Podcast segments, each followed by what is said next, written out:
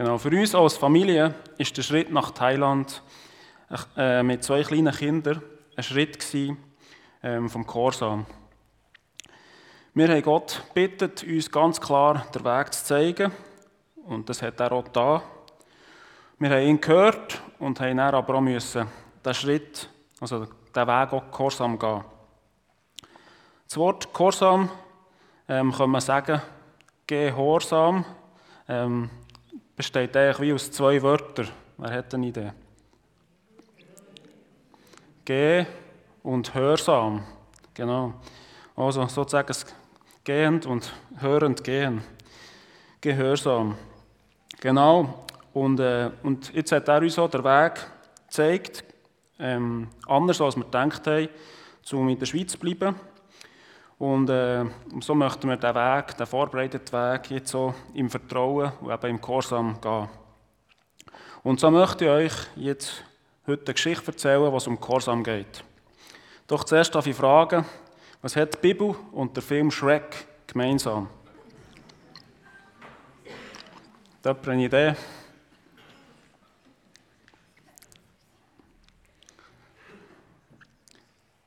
Ja, das liegt auf der Hand. Ähm, einmal für mich. Es kommt bei beiden ein sprechender Esel vor. Und um diesen sprechenden Esel und seinen Besitzer möchte ich heute zu euch reden. Also nicht der von Shrek, sondern der von der Bibel. Das Volk Israel war am Ende von den 40 Jahren, nachdem sie Gott durch Mose auf wunderbare Art und Weise aus der Sklaverei hat geführt und sie jetzt in der moabitischen Steppe jenseits vom Jordan gegenüber von Jericho gelagert. All das gehörte über Israel hat der moabitische König der Balak in Angst und Sätze versetzt, Angst und Schrecken versetzt. Ihm ist klar, dass das Volk ähm, nur kann besiegt werden kann, wenn es ihm gelingt, gelingt dass, dass das Volk von Gott getrennt wird. Darum hat er eine Delegation zum Bileam geschickt, mit der Bitte mitzukommen und das Volk Gottes doch zu verfluchen. Der Bileam war ein midianitischer Prophet und ein Wahrsager oder Seher genannt und hat in Petor am Euphrat, also etwa 800 Kilometer äh, nördlich von Moab, äh, an der heutigen Grenze von Syrien zur Türkei gewohnt. Also etwa die Distanz von hier nach Hamburg. Es ist natürlich möglich, dass also gewisse Leute sagen, dass die weit entfernte Lokalisation nicht wortwörtlich ähm, muss verstanden werden sondern damit gemeint ist, dass er einfach von mega weit weg herkommt. Weil so ein Weg mit einem sportlichen Esel äh, hat dann zumal sicher drei Wochen gedauert. Wie auch immer. Er muss der Mann sein, für so übernatürliche Eingriffe in die unsichtbare Welt sein. Dass der Balak genau ihn von so weit weg hat auf Moab herkommen Und so hat der König Balak äh, Biliam ausrichten, komm doch und verfluch das Volk. Denn wir wissen, wenn du jemanden segnest, dann gelingt ihm alles. Und wenn du jemanden verfluchst, dann ist er verloren. Mit deiner Hilfe können wir sie vielleicht besiegen und aus dem Land vertreiben. Aber Gott hat ja selber sein Volk, die Israeliten, geht mega lang und mühsam geführt und hat sie gesegnet. Mit allem versorgt, was sie gebraucht Darum hat Gott dem Wahrsager Biliam in der Nacht gesagt, Gang nicht mit, verflucht das Volk nicht, weil ich es gesegnet Und so hat der Biliam die Boten den kurzen Weg wieder zurückgeschickt. Der Balak hat aber gefunden, weil es ja so kurz ist, schicken wir noch mal mehr hat wichtigere Boten zum Bileam mit der Botschaft geschickt. Lass dich nicht abhalten, zu mir zu kommen. Ich werde dir reich belohnen und alles tun, was du willst. Komm doch und verfluch das Volk für mich. Der Bileam hat gesagt, selbst wenn der Balak mir sein Palast voll Gold und Silber gibt, ähm, kann ich nur das tun, was Gott mir sagt. Ganz gleich, wie wichtig oder unwichtig das ist. Und trotzdem hat der Biliam schauen, ob es dann gleich nicht möglich wäre, die grosse Belohnung doch noch einzustreichen und hat Gott bitten, dass er doch die Israeliten, die er zwar gesegnet hat, noch könnte, gleich noch verfluchen In der Nacht ist Gott dem Biliam erschienen und er gesagt, okay, gang mit den Männern mit, die dich holen können, aber tu nur das, was ich dir sage. Und jetzt kommt unser angekündigt Esu ins Spiel. Besser gesagt, Eselin. Am Morgen sattelt der Biliam seine Eselin und macht sich mit den Abgesandten von dem Moabiter auf den Weg. Ein Eselin inklusive Treiber war damals ein Statussymbol für die vornehmen Leute. Also wie ein Rolls-Royce oder Lamborghini oder so, heutzutage. Auch wenn Gott der Biliam die Erlaubnis hat verteilt, mit den Boten von Balak mitzugehen, ist Gott zornig dass der Biliam ist mitgegangen. Wieso denn das? Der Biliam hat doch Gott zugesichert, er werde nur das sagen, was Gott ihm wird ausrichten. Aber Gott hat sein Herz gesehen. Gott hat gewusst, dass seine Geldgier ihm vom rechten Weg wird abbringen. Das bringt uns zum ersten Punkt von heute. Ja, du kannst Gott nicht an der Nase umführen. Gott sieht unser Herz und wir können ihn nicht täuschen. Ich bin mir bewusst, dass das nichts Neues ist, keine wahnsinnige Weisheit für euch. Aber doch möchte ich fragen, widerspiegelt das unser Leben, die Tatsache auch in unserem Alltag, wenn es niemand sieht? Der Biliam hat gedacht, er könne Gott täuschen, indem er mitgeht, die Israeliten verflucht und Belohnung einstreicht. Aber Gott hat gewusst, was abgeht und hat der Biliam und seine Beweggründe kennt und sein Herz gesehen. Ja, Gott schaut nicht auf das, wo wir drauf schauen. Der Mensch schaut auf das, was vor ihm ist und der Herr schaut aber auf das Herz. Und so wie die Jahreslosung uns daran erinnert, ja, wir haben einen Gott, der uns sieht. Wir können Gott nicht täuschen. Er kennt uns, unsere Gedanken und unser Herz viel besser als wir selber. Jetzt geht es weiter mit der Geschichte, 4. Mose 22 bis 34. Ich nicht alles vorlesen. Ähm, während der Biliam mit seinen beiden Dienern, also hat sogar mehr als einen Treiber gehabt, das ist also ziemlich modern, also ziemlich äh, vornehm, ähm, auf dem Rücken von seinem Esu war unterwegs war, hat ihm sich der Engel vom Herr auf den Weg gestellt. Der Esu sieht der Engel mit gezogenem Schwert auf dem Weg stehen und weicht aus und geht ab vom, vom Weg ins Feld. Der Biliam kann aber den Engel nicht sehen und schlägt Deselin mit dem, mit dem Stecken, um sie wieder zurück auf den Weg zu bringen. Jetzt stellt sich der Engel vom Herr auf einen engen Weg, der zwischen Weinbergen also durchführt. Und äh, die Straße ist von Mauern umfasst. Und wieder ähm, sieht Deselin der Engel und drängt sich darum ganze Zeiten, so dass einem Biliam sein Bein an die Mauer gedrückt wird. Und was macht der gute alte Biliam? Er schlägt sie. Da der Engel vom Herrn noch ein Stückchen weitergeht und zum dritten Mal einem Biliam ähm, den Weg versperrt, der so eng ist, dass man weder rechts noch links durch kann, ist Eselin ähm, wo der Engel hat gesehen hat, bleiben stehen, hat sich den Boden gelegt und der Biliam ist zornig geworden, ist wütig geworden und hat sie zum dritten Mal mit dem Stock geschlagen. Da hat der Herr das Maul von der Eselin geöffnet und sie hat zum Biliam gesagt, was habe ich dir da, dass du mich jetzt zum dritten Mal schlägst? Der Biliam hat gesagt, weil du mich zum Narren haltest, hätte ich ein Schwert zu der Hand, ich würde dich töten. Das Tier sagt, bin ich nicht deine Eselin, wo du schon immer drauf geritten bist? Habe ich jemals so etwas gemacht, wie heute? Biliam sagt, nein. Da hat der Herr die Augen von ähm, Biliam geöffnet und er hat den Engel gesehen mit zücktem Schwert auf dem Weg stehen. Und so ist der Biliam sich in den Dreck geworfen, sozusagen, das, Erde, zu, äh, Gesicht zur Erde. Und der Engel vom Herr hat gesagt, warum hast du deine Eselin jetzt dreimal geschlagen? Schau, ich habe mich aufgemacht, um dir zu widerstehen, denn der Weg von dir führt ins Verderben. Deine Eselin hat mich gesehen und ist mir dreimal ausgewichen. Hat sie das nicht, hätte ich die mit dem Schwert getötet und sie im Leben gelassen. Da sagt der Biliam zum Engel vom Herr, ich habe gesündigt, ich habe nicht gewusst, dass du mir den Weg versperrt hast. Wenn du gegen die Reise nach Moab bist, dann kehre ich sofort um. Aber der Engel vom Herr hat gesagt, gang mit den Männern, aber sag nur, was ich dir auftrage. So ist der Biliam mit den Abgesandten vom Balak weitergezogen. Das ist die Geschichte vom sprechenden Esel in der Bibel. Ich kann mir vorstellen, dass gewisse von euch jetzt überlegen, ja, hat der Esel wirklich geredet? Vielleicht ist auch das, das der Punkt, wo gewisse von euch vielleicht so ein bisschen zynisch denken, ja, Simon, ein sprechender Esel, wirklich? Ist das nicht eine von diesen Geschichten, die vielleicht im Laufe der Jahre ausgeschmückt wurde? Oder vielleicht ist das nur eine Metapher für irgendetwas? Vielleicht hat der, äh, der Biliam mal gedacht, dass der Esel zu ihm geredet hat.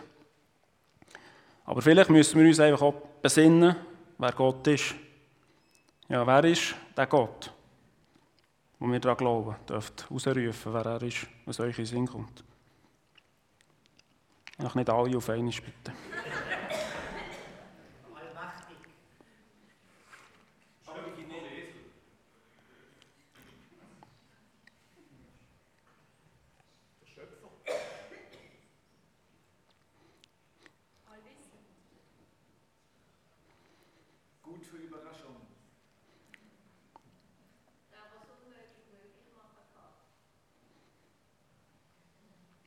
Und so weiter. Er ist ja der allmächtige Gott, der Schöpfer, der nichts außerhalb von seiner Kontrolle ist, der die Toten kann verwecken auf dem Wasser kann gehen Krankheiten heilen und ja, er kann wirklich einen Esel zum Reden bringen. Und das bringt mich zum zweiten Punkt von dieser Geschichte, und zwar, dass unser Gott ein Gott ist, der Wunder vollbringen kann. Die Frage soll nicht sein, ob der Esel geredet hat, sondern wie. Der Esel hat nicht nur reden wie zum Beispiel ein Vogel, den ich erlebt habe in Thailand. Bin ich in einem Laden, habe etwas gekauft, bin rausgelaufen und hat gesagt, 80 Rappen denn noch, 80 Rappen. Dieb, Dieb. Also, doch alles gezahlt. Auf jeden Fall war das ein trainierter Vogel, der ähm, zur Belustigung von seinem Besitzer das hat jedem Kunden gesagt. Ja, der hat also nicht nur können ein Sprüchli auswendig lernen, sondern Esel konnte argumentieren in einem Dialog. Auch wenn es theoretisch wäre möglich gewesen, dass Gott einem Esel die zeitlich beschränkte Fähigkeit gegeben zu reden, so ist es mir wahrscheinlicher, dass Gott eben der Mu, das Mu vom Esel aufgetan und er selber durch den Esel geredet hat. Wieso hat der Gott durch einen Esel geredet?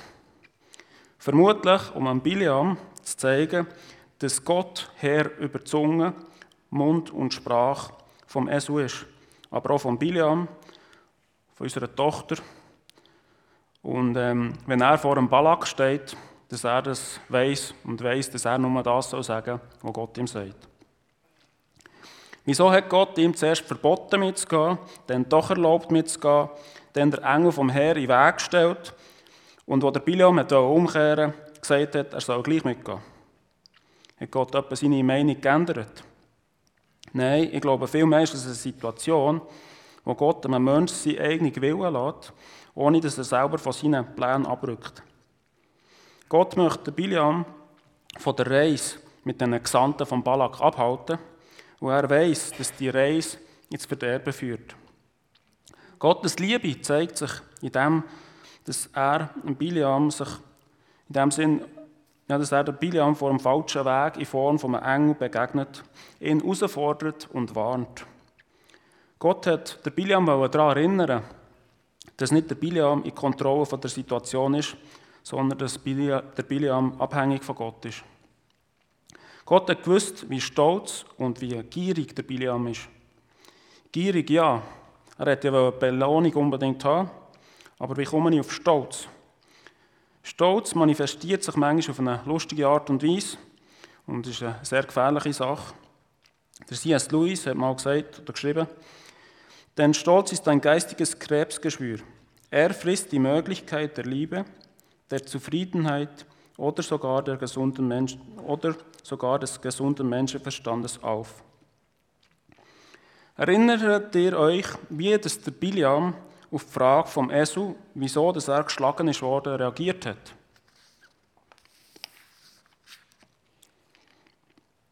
Er hat gesagt, weil du Mutwillen mit mir getrieben hast. Wenn ich ein Schwert hätte, ich würde dich töten. Oder anders ausgedrückt, du hast mich zum Depp gemacht, du hast mich zum Narren gemacht, du hast mich lächerlich gemacht.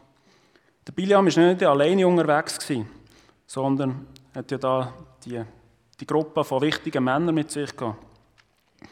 Und er hat also sozusagen sein Gefährt, seine Eselin, mehrmals nicht im Griff gehabt.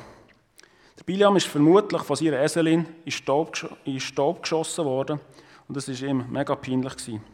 Ja, es hat sie stolz gekränkt.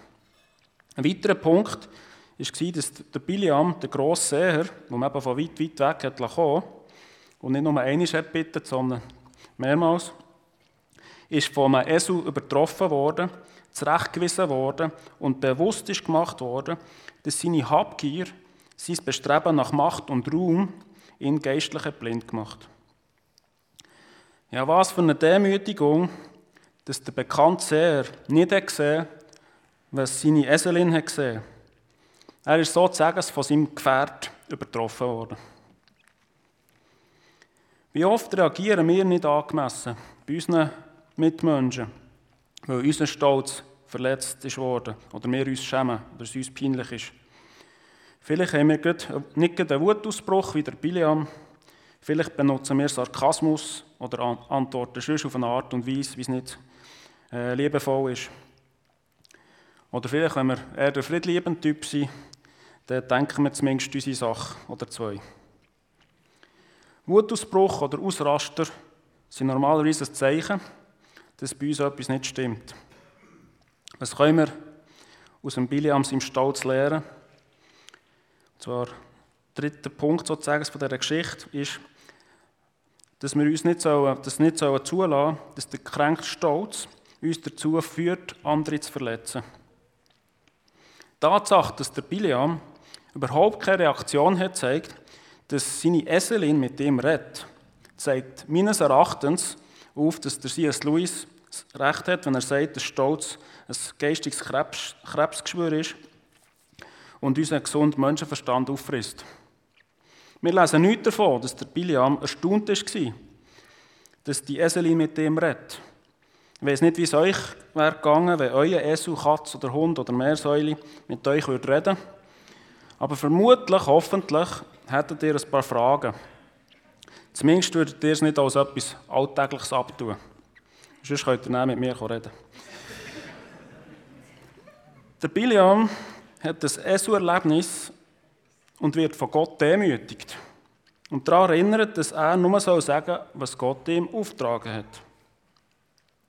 Der Biliam ist mittlerweile beim Balak angekommen und wird auf einen hohen Berg mit Aussicht aber auf das israelitische Heer geführt und aufgefordert, das Volk zu verfluchen.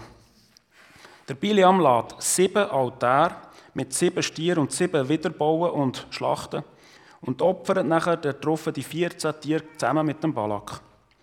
Dann geht der Biliam ein bisschen weiter rauf, auf eine Anhöhe und wird von Gott aufgefordert, sein Volk zu segnen. Er geht zurück zum Balak und anstatt das Volk zu verfluchen, segnet er es. Der Balak ist wütig und nimmt der Biliam an einen anderen Ort und das gleiche Prozedere beginnt. Von vorne. Sieben Altäre, sieben Stier, sieben wieder. Aber wieder segnet der Biliam das Volk Israel anstatt zu verfluchen. Der Balak geht nicht auf und bringt der Biliam an seinen dritten Ort, wo es könnte sein, dass Gott die zwei vorderen Orte nicht gefallen hat. Und so ähm, segnet der Biliam das Volk Israel zum dritten Mal, anstatt zu verfluchen. Und beim dritten Mal ist mega spannend, prophezeit er sogar über David und über Jesus.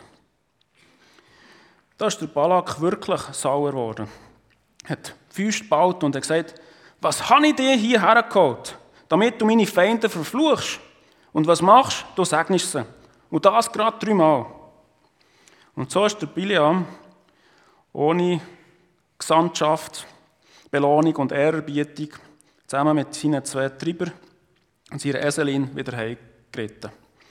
Der Balak hat realisiert, dass ein Ort Ortswechsel nicht funktioniert. Das bringt uns zum vierten Punkt, und zwar, dass ein Ortswechsel nichts an Gottes Willen ändert. Auch wir können vor, Gottes, vor Gottes Willen in unserem Leben probieren, davon zu laufen.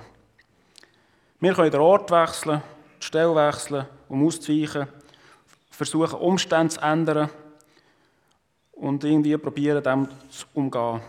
Aber tief, tief innen wissen wir, was Gott will und warum. Ein Ortswechsel ändert nichts an seinem Willen. Doch das Ende der Geschichte ist nicht der Schluss der Geschichte. Der Biliam verliert nämlich seinen inneren Kampf zwischen Gehorsam und Streben nach Anerkennung, Einfluss und Habgier am Schluss doch noch. Denn das sowohl als auch, so dass beides wollen haben, die, die verführerische Einladung, gleichzeitig auf Gott zu hören ähm, und eben das, das Geld einstreichen und der Raum, hat der Biliam in eine grosse Widersprüchlichkeit ähm, gebracht. Ich weiss, dass auch wir heute nicht gefeit sind davon und wir unsere Motivation und Motiv immer wieder müssen neu prüfen Der Prophet hat versucht, hat der, der Versuchung am Anfang widerstanden, hat das Volk Israel nicht verflucht, ist aber nachher, später, wieder zum Balak zurückgekehrt, um ihm zu zeigen, wie dass er ohne Krieg und Verfluchung das Volk Israel kann schwächen kann. Der Biliam weiß, dass Gott das Volk Israel nie, nie wird im Stich lassen und den Rücken kehren Also müssen sie das Volk Israel dazu bringen, Gott den Rücken zu kehren. In der Offenbarung 2,14 lesen wir, dass seine Taktik, Biliam seine Taktik ist aufgegangen und das Volk Israel im religiösen Synkretismus und sexueller Unreinheit ist verfallen. Und ganz viele sind vom Volk Israel abgefallen von Gott. Bilam war auf ungerechten Gewinn aus. Der Inhalt von seinem Portemonnaie war wichtiger als der Inhalt von seinem Herz. Aufgrund von seiner Habgier, äh, seinem Stolz, hat er Gott den Rücken gekehrt und ist später im Kampf der Israeliten getötet worden.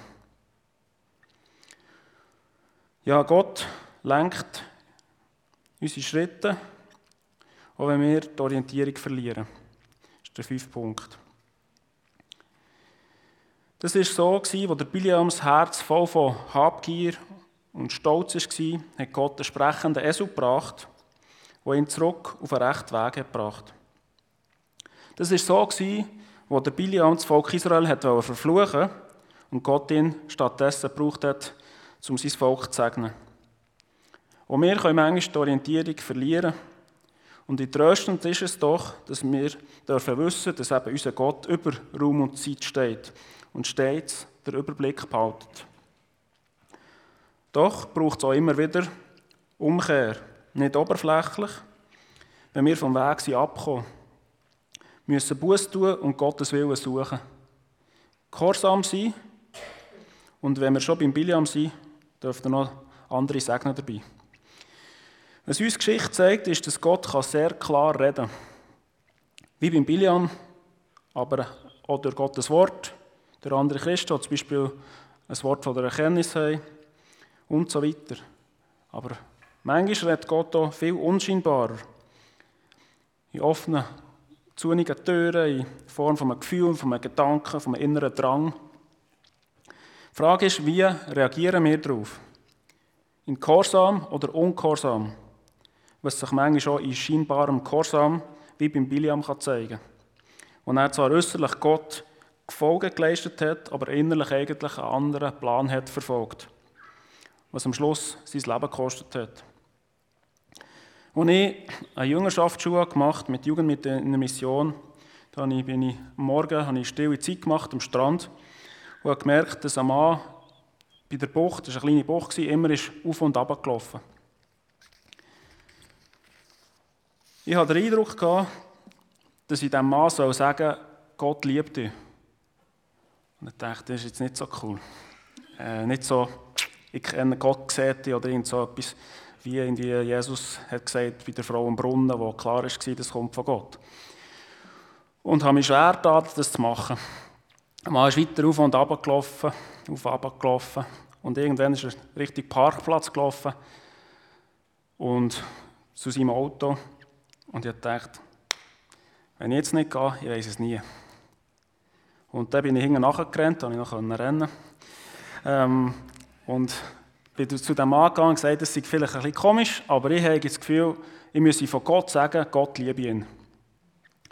Und er war nicht so erfreut und äh, gesagt, ja, ist jetzt nicht so, also ich sei noch so jung, ähm, was ich eigentlich das Gefühl habe, ähm, dass ich wisse, was richtig sei und welche Religion und wieso dass ich das Gefühl habe, dass es Gott gäbe und ähm, ja, wieso dass der Gott liebe, das hat er ja noch, ähm, ja, das er noch in dem Sinne äh, Sachen, er nicht abgelehnt hat und einfach mich mega auseinandergenommen äh, mit ganz vielen Fragen, etwa eine Stunde lang. Und ich musste reden, reden, reden und Sachen beantworten, die ich selber vielleicht noch gar nicht überlegt habe. Dann hat er gesagt, ähm, ja, es sei cool, dass sie gekommen sind, er, er sei Pastor dort bei der Gemeinde wir haben die Kirche gesehen vom Parkplatz aus im Nachbardorf und Gott hat ihm gesagt, da kommen junge Missionar, die müssen üben, evangelisieren auf Englisch. und er hat schon gedacht, er hätte falsch gehört. Ja, es ist, es ist lustig und gleich, ähm, wenn ich nicht wäre gegangen, wäre er nicht ermutigt worden, wenn er nicht hätte wäre ich nicht ermutigt worden. Und er hat mich wirklich gebraucht, um, ja, nachher später auch ähm, der Jüngerschaftsschule, wenn wir auf der Straße waren, Sachen besser können zu erklären. Wenn Gott uns ruft, dann rüstet er auch aus und befähigt uns auch. Gott braucht unfähige Menschen wie, und fehlbare und sündige Menschen wie mich. Und sorry, wenn ich euch in diesen Topf schmeiße. Ähm, die auf Gottes Stärke vertrauen und bereit sind, für Gottes Reich zu bauen, sich zu investieren und eben gehorsam sein. Wo auch immer das möge sein. Sei das in Thailand, Schweiz oder gleich wo. Ja, die Bibel ist voll von solchen Beispielen. Und passend zur heutigen Geschichte möchte ich euch jetzt noch, noch segnen.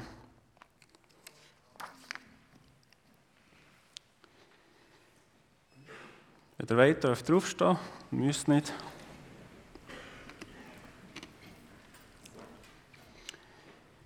Ich wünsche dir Augen, mit denen du einen Menschen ins Herz schauen kannst und die nicht blind werden, aufmerksam zu sein auf das, was er von dir braucht.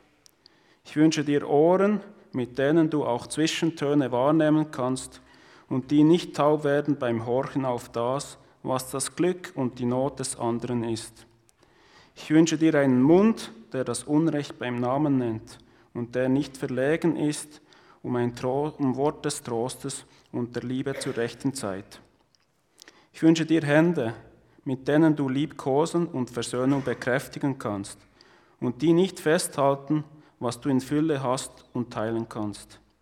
Ich wünsche dir Füße, die dich auf den Weg bringen zu dem, was wichtig ist und die nicht stehen bleiben vor den Schritten, die entscheidend sind. Ich wünsche dir ein Rückgrat, mit dem du aufrecht und aufrichtig leben kannst und das sich nicht beugt vor Unterdrückung, Willkür und Macht. Und ich wünsche dir ein Herz, in dem viele Menschen zu Hause sind und das nicht müde wird, Liebe zu üben und Schuld zu verzeihen. Das wünsche ich euch im Namen Jesus Christus. Amen.